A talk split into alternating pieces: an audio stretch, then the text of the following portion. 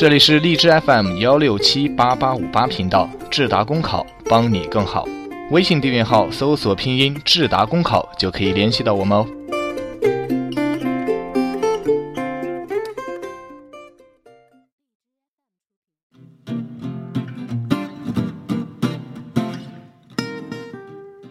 欢迎收听 FM 一六七八八五八智达公务员考试，我是美涵。今天跟大家分享的文章来自《人民日报》的《让品质旅游成为市场赢家》。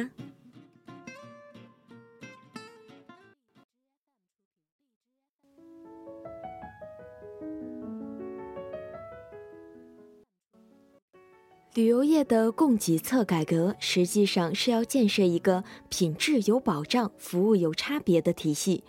从而走出价格低水平竞争、旅游体验糟糕的发展陷阱。近年来，我国的旅游市场持续火爆，但在激烈的竞争中呢，也滋生了一些畸形的手段，不合理低价游频频发生。前不久，云南一女导游强迫游客购买翡翠，还振振有词。国家旅游局发布的本年度十一假日旅游红黑榜，其中列举的五起典型案例中，就有两起都与低价团有关。不合理低价游的问题，表面看来是价格不合理，其实是竞争手段不合理，不符合市场规则。较低的价格只是用来吸引游客的手段。旅游过程中必然会加上一些其他的强制游客消费的名目，而这种鱼目混珠的经营模式屡禁不止，不仅损害了消费者的权益，恶化了旅游体验，更容易引发社会纠纷，也损害了行业的声誉，让更多地方的旅游行业难以脱离低水平竞争的陷阱。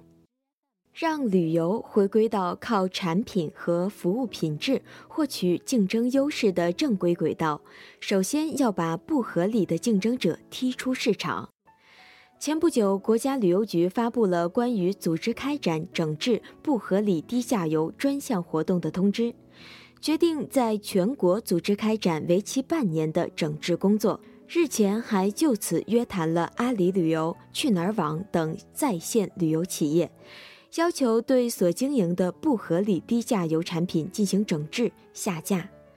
这些举措有望让游客体验到更有品质保障的旅游产品，也将促使旅游市场更加健康有序的发展。当然了，要让品质旅游理想消费变成实际的旅游红利，还要在供给侧方面想更多的办法。治理不合理低价游，是为了让消费者花明白钱，享受质价相等的旅游服务，防止那些诱骗消费者的歪门邪道抢夺市场资源，而不是把低价旅游产品消灭掉。事实上，以更低的价格获得更好的服务，是每个消费者都有的心理。倘若不能在保障消费者基本消费体验的前提下形成分层次的旅游产品体系，而是以提升旅游品质为名义，直接的把价格抬上去，那些已经形成产业链和利益同盟的不合理低价游，就有可能在消费者的合作下死灰复燃。旅游业的转型升级其实有除旧布新两方面任务。第一步是标准化建设，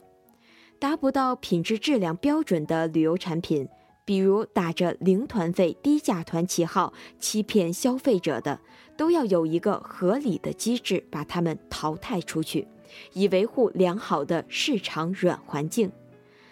去年国办印发的《关于进一步促进旅游投资和消费的若干意见》，提出。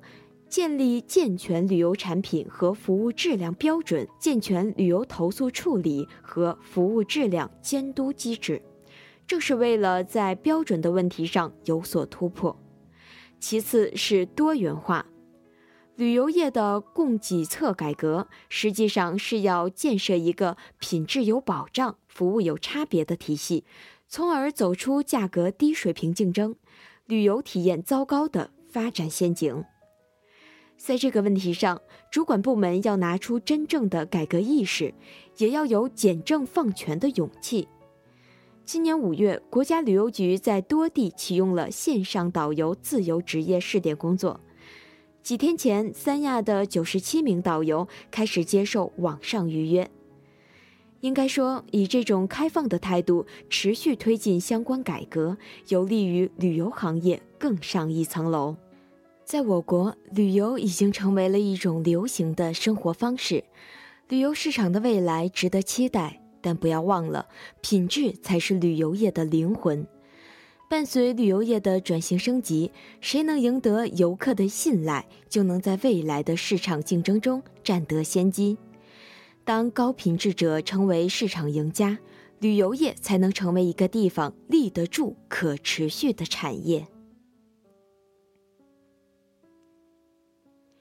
感谢收听 FM 一六七八八五八智达公务员考试，我是美涵，我们下期节目再见。